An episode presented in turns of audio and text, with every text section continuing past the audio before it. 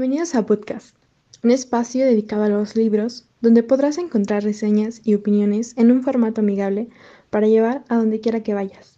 Nosotras somos Elidet Mendoza, Karen Rivera y Denise Amoras, tres estudiantes de la Facultad de Ciencias Políticas y Sociales de la UNAM que se convirtieron en amigas literarias. Queremos compartir contigo nuestras charlas sobre nuestros libros favoritos. Acompáñenos en esta aventura.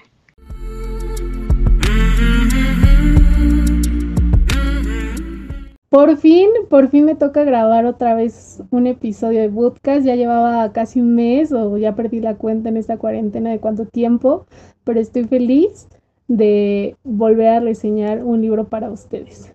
Ahora nos vamos a ocupar de un este, autor muy versátil y también muy, muy controvertido. Es inglés. Oscar Wilde este, es esta figura que nació en Dublín, en esa ciudad que siempre llueve y que ha dado escritores muy famosos como Bram Stoker y que yo creo que tiene que estar relacionado en que ellos escriban también con el clima, ¿no? Que como siempre está lloviendo, pues no pueden hacer tantas cosas y pues, escribir. Él nació el 16 de, de, octubre de 1854. Su padre era un fármaco, un afamado cirujano irlandés y su madre publicaba poemas bajo el seudónimo de Esperanza. Él estudió en Oxford, así que recibió una muy buena educación. Después viajó por Italia y Grecia en 1877 y de un año después ganó el premio de poesía inglesa Roger Newgray con su obra Raverna. Pero es hasta 1881 cuando él reúne todos sus poemas y los publica justo bajo ese título, Poemas y al año siguiente realiza una gira por Estados Unidos para dar conferencias sobre arte y literatura gracias al éxito que había recibido sus primeras obras de, de, poesía. Bueno, entonces su influencia llegó hasta el ámbito editorial, porque en 1887 dirigió la revista The Ladies' World, que justo era una publicación dedicada a, las mujeres. Eh, Después, él empieza, eh, sigue escribiendo obras de teatro y libros de literatura.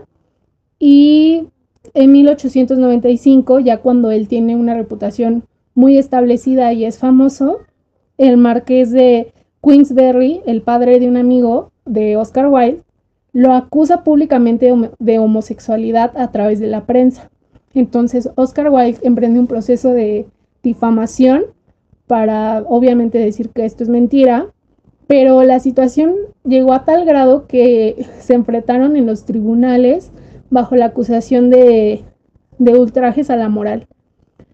Oscar Wilde pierde este juicio y es condenado a sufrir dos años de trabajos forzados en prisión y en esa estancia él escribe una carta que se llama De Profundis y que se especula que está dedicada a su amante, el hijo de este marqués, que se llamaba Lord Douglas. Pero bueno, es una especulación. Al salir de prisión, él se va a París, exiliado, y este, ahí encuentra consuelo en la fe católica, que bueno, esto es muy interesante porque durante toda su vida, como él fue una figura muy controversial, estaba como, como siempre criticando la moral. Allí en, en París adoptó el nombre de Sebastian Melbourne y murió finalmente de meningitis en un contexto de una dura pobreza por el desprestigio que había ganado a partir de haber estado en prisión por la acusación de homosexualidad. Es turno de Karen de, comentarnos eh, un poco sobre la obra que vamos a reseñar de él. Bueno, hoy vamos a hablar de El retrato de Dorian Gray, que es un clásico de la literatura. Esta obra trata de, de un joven bello y noble llamado Dorian Gray que llega a la, a la sociedad inglesa de la clase alta y empieza a convivir con un pintor que se llama Basil y con un lord llamado eh, Henry. Entonces eh, Basil pasa diciéndole que es muy bello y que lo quiere pintar, entonces le hace un retrato. Bueno, le hace varios retratos, ¿no? Pero al final construye uno que es como excepcional y es maravilloso. Entonces, este, pues a partir de ahí como que se comienza a desarrollar la historia porque este retrato es uno de los personajes más importantes del libro. Entonces, eh, a lo largo de la historia vemos como Dorian Gray eh, se ve seducido por las ideas de Lord Henry, ¿no? Que es este otro personaje que a diferencia de Basil es como cínico y tiene ideas muy hedonistas acerca de la búsqueda de la belleza y de la felicidad a toda costa. Entonces Dorian Gray, que era en un principio noble, comienza a convertirse en otra cosa muy parecida a a su amigo, Lord Henry, y se aleja de las ideas de Basil, que por otro lado era un, un pintor, una persona mucho más no sé cómo decirlo, más, mm, pues sí, una persona más normal, más tranquila, más conservadora, ajá, sí era una persona menos liberal. Entonces comienza a perderse en este mundo y justo a, pues a partir de eso se desarrolla la historia y como ya les dije, el retrato tiene un papel protagónico. Spoiler, eh, el retrato comienza a envejecer y a sufrir todos los, los golpes de la vida en lugar del mismo Dorian. Es decir, eh, Dorian se mantiene joven y el retrato es el que envejece. Entonces, a partir de esto, pues Dorian tiene un gran secreto que guardar y vive de alguna forma atormentado, pero también gozando de esta nueva de esta nueva vida que ha descubierto y que puede tener sin ningún sin que nada se refleje ¿no? en su en su cuerpo entonces Denise qué te pareció este libro creo que no es uno de, de mis libros favoritos predilectos no sé por qué, porque en realidad es un libro muy, muy bueno y sobre todo muy interesante. Lo que me gusta más es como la estructura tan compleja que tiene. Me gusta que el autor por ejemplo, nunca dice directamente lo que está pasando, sino tú como lector tienes que poner un esfuerzo de tu parte como para ir armando el rompecabezas e ir encontrando el mensaje que está oculto. No solo en analizar, por ejemplo, los temas que están de fondo, que son los que ya mencionó Karen, como la belleza, la búsqueda de la, de la juventud y la relación que estos tienen con el arte, sino desde descubrir la historia. O sea, el autor directamente nunca menciona que el retrato envejece en lugar de Dorian Gray. Y tampoco nunca menciona que Dorian Gray ya no envejece directamente. O sea, nunca lo dice así, textual, jamás. Tú tienes que ir infiriendo conforme se van dando los hechos y los diálogos de los personajes, lo que está pasando. Y creo que en ese sentido eh, te reta mucho porque es un libro que hay un toque de fantasía y de ciencia ficción por el hecho de, que el retrato absorbe como toda la humanidad de Dorian Gray y que es algo difícil de imaginar incluso hoy en la sociedad tan tecnológica y llena de ciencia ficción que tenemos, sino también porque, porque no se te pasa por aquí, o sea, porque no hay como que alguien, un mago que hechizó el, el, cuadro, nunca hay como un aparato o una pintura mágica, o sea, no está ese elemento. Entonces también como que es a mitad del libro yo seguí incrédula y seguía diciendo, bueno, ¿a qué hora va a envejecer? Porque conocemos la historia tal vez porque es muy famosa, porque la hemos visto en películas, en series o hay ciertas como referencias.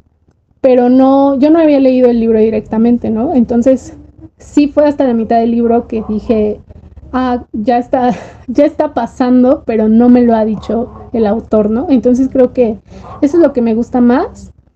Y, y sobre todo como la decadencia de, del personaje. Generalmente en la época en la que fue escrito este libro era todo al revés, ¿no? Porque todavía había mucha influencia del romanticismo, entonces los personajes crecían pero para el lado bueno, ¿no? Y, siempre exaltaban sus virtudes.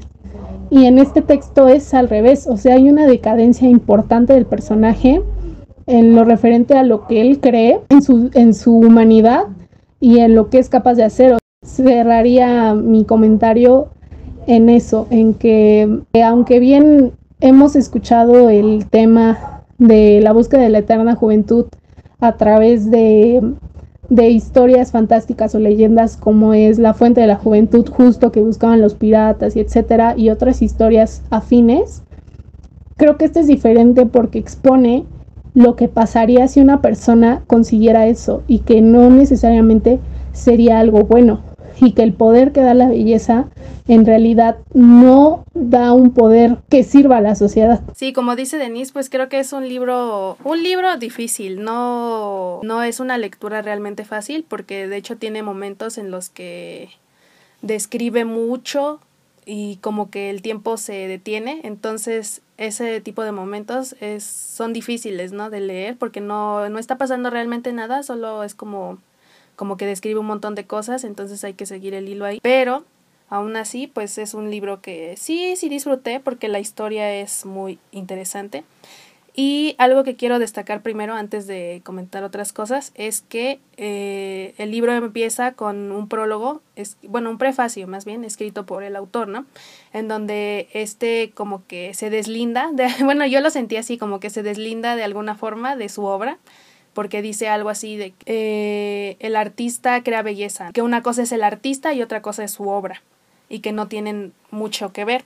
Sin embargo, en este caso creo que sí tienen mucho que ver. O sea, como mencionaba Denise, la vida del autor fue muy interesante y muy controversial y se ve reflejada en este, en este texto. Es decir, el autor era homosexual y creo que sí hay de repente algunos tintes de eso en, en la historia. Y también vemos este o sea, hay quienes dicen que el autor mencionaba que él se veía reflejado en los tres personajes principales que están en esta historia, que son pues Dorian Gray, que es creo que lo que él aspiraba a ser, eh, Basil, el pintor, que es lo que él creía de sí mismo, y Lord Henry, que era como lo que la sociedad creía de él. Entonces, no solo son esas dos cosas, o sea, hay mucho en el en el libro de él. Y siento que eso es algo muy interesante, o sea, leer como el prefacio y darnos cuenta de que de alguna forma el autor se quiere deslindar de eso, sin embargo, no es como que se logre, o sea, viendo la historia del autor, nos damos cuenta de que no es así y eso es algo que me gusta, que me que quería destacar, ¿no?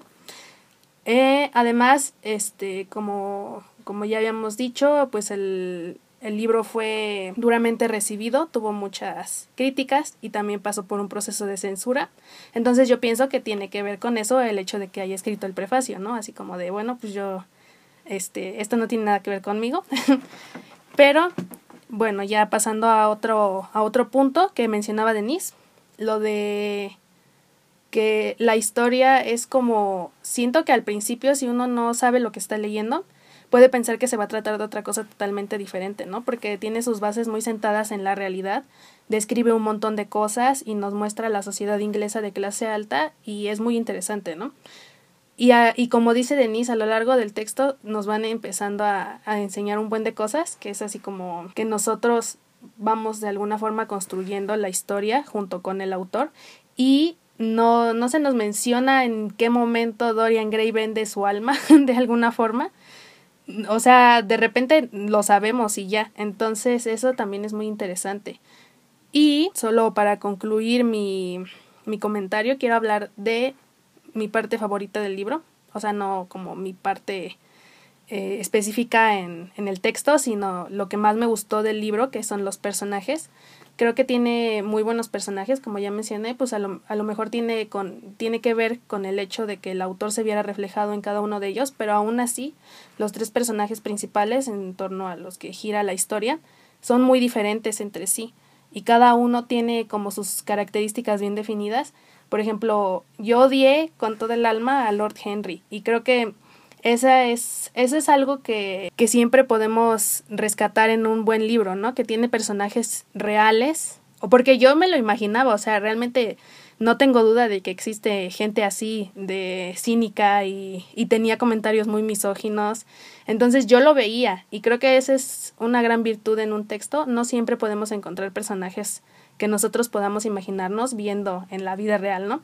Entonces pues eso, a pesar de que odié con mi alma a ese personaje, creo que es un personaje muy, muy bien construido, así como Dorian y Basil, que pues creo que es uno de mis personajes favoritos, no solo porque es como el bueno aquí, sino porque tiene como algunas actitudes y pues sí, ese tipo de cosas que me, me hicieron inclinarme por él. Este, con lo, retomo tu, tu este comentario sobre el, el prefacio Este, sí, como tú dices, parece como una aclaración o una nota al pie de, bueno, me deslindo de toda responsabilidad. Pero también siento que por otro lado, el prefacio sienta las bases de la relación del texto con el arte y con el cuestionamiento que se hace sobre esta categoría, en, obviamente en el sentido de lo estético. O sea, por muchos años el arte lo que ha buscado es la belleza y obras estéticas y no se ha parado como a cuestionar eh, este valor, ¿no? Sino solamente a resaltarlo. Y ya después, con, con otra corriente de pensamiento, pues llega el pensamiento, el arte por el arte. Creo que es esta, este pensamiento se, se refleja muy bien en el texto con lo que hace Oscar Wilde, porque aparte de que hay un pintor y una obra de arte en el texto, o sea, independientemente de eso, creo que cuestiona muy fuerte el valor que la sociedad le pone a la belleza, no solo en el arte, sino en otros ámbitos de la vida. Y creo que mm, esto también lo hace muy actual porque seguimos en esa sociedad capitalista, mercantil, consumista, que lo único que hace es valorar los cuerpos bellos, estéticos y que encajen en el canon. Y que es justo lo que le pasa a Dorian, ¿no? Que él encaja perfecto y por eso él empieza a tener privilegios y todos lo alaban. Y entonces esto eh, se empieza a convertir en una obsesión para él porque siente que su único valor proviene de esa característica y no de otras. Y que si la pierde con, la, con el envejecimiento y el tiempo, pues entonces ya no tendría una posición, ¿no? Ni tendría estos privilegios de clase que tiene o de influencia social, etcétera. Y creo, me gustaría mencionar también en este punto que él al principio de la obra no lo notaba, o sea, sabía que era guapo, pero no le, no le quitaba el sueño, vamos, o sea, X. Pero todo su círculo alrededor, Basil, eh, Lord Henry y los demás, se lo recalcaban y era así como, es que tú eres bello, es que tú esto, es que tú eres perfecto y déjame pintarte y así, que entonces él dice, sí, es cierto y fue, es cuando lo empieza como, pues sí, a obsesionarse con el tema y a querer como enfatizar ese rasgo de él, cuando antes no era así. Y siento que eso es muy cierto, o sea, creo que a veces nosotros no notamos ni nuestros defectos ni nuestras virtudes por nosotros mismos, sino que es a través de los comentarios de las, de las personas que nos rodean que nosotros empezamos a notar cosas sobre nosotros mismos, ¿no? Y que así nos vamos conociendo. Entonces, en ese sentido, la lectura es muy actual, pese a que se escribió hace muchos años y que vale la pena retomar, porque aunque ahora tenemos el arte contemporáneo y esas cosas, todavía no es generalmente aceptado pensar que la belleza no es el único rasgo que necesitaríamos trabajar, ¿no? Todavía mucha gente piensa que si una obra de arte no es bella, no es arte. Y, creo que es importante deconstruirlo para, pues justo para no caer en, en, la misma obsesión de la belleza consumista que, por ejemplo, a Dorian, en Dorian no se ve como se vería actualmente, ¿no? Pero pensemos que se escribe en, este, en esta década.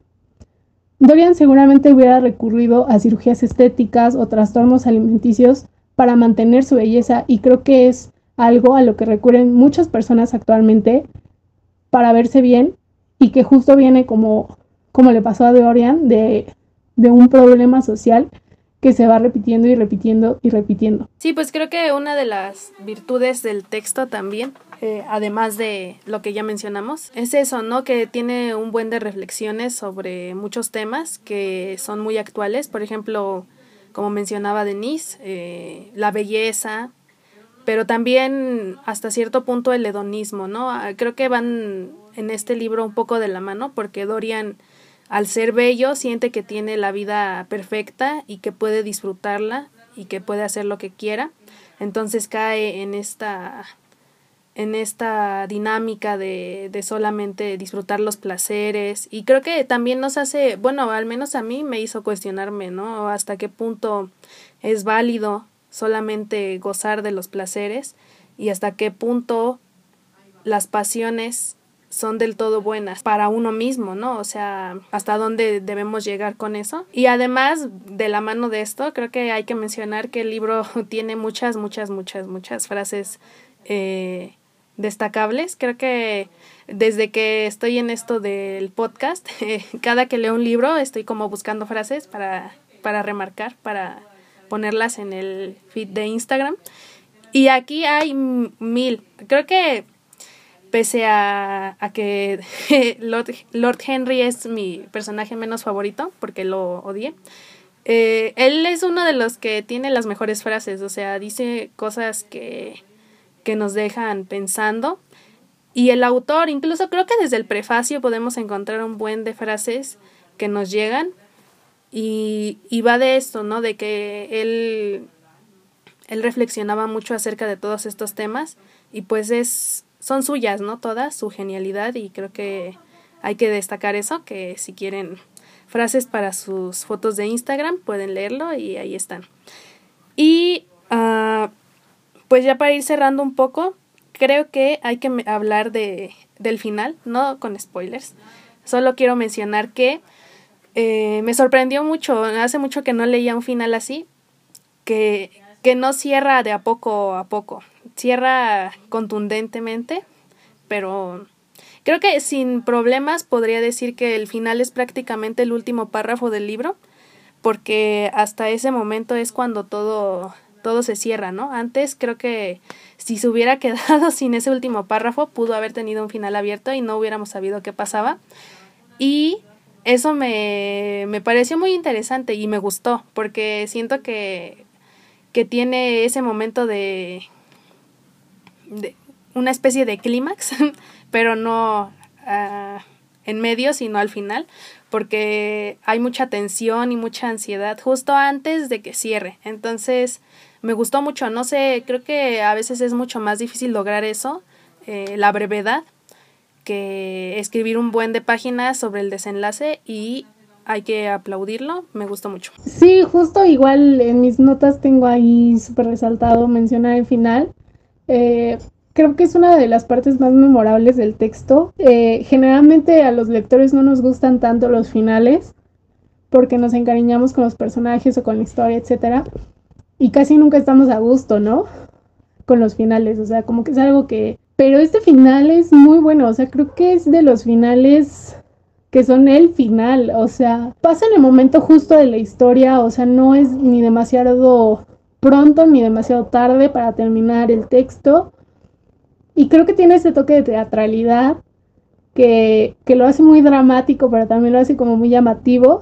Y tiene el elemento sorpresa que no vienes venir y que no adivinas. Se me quema la lengua por decirles lo que pasa, porque en realidad yo nunca lo, lo vi venir y creo que es fue la manera perfecta de cerrar. O sea, como que ya no iba a avanzar más el personaje, ¿saben? O sea, ya había llegado a un punto de decadencia en el que ya era difícil que nos sorprendiera con algo. Y el, el toque que imprimió en ese párrafo, o sea, fue ideal para cerrar con este personaje emblemático de la literatura porque se ha rescatado en, muchas otras obras y es una referencia de la literatura, pero también de cerrar una historia tan icónica y tan eh, original en su época. Sí, el, final es muy bueno. La verdad es que vale la pena leer todo el texto para llegar al final.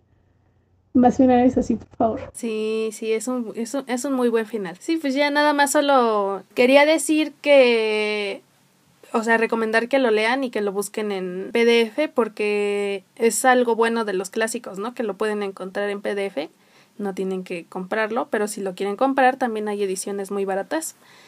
Y que hay una película que creo que rescata en términos generales más o menos bien el libro. No me encantó, pero pues por si quieren verla. Se llama El retrato de Dorian Gray y es del año 2009, dirigida por Oliver Parker. Es inglesa y tiene un buen cast.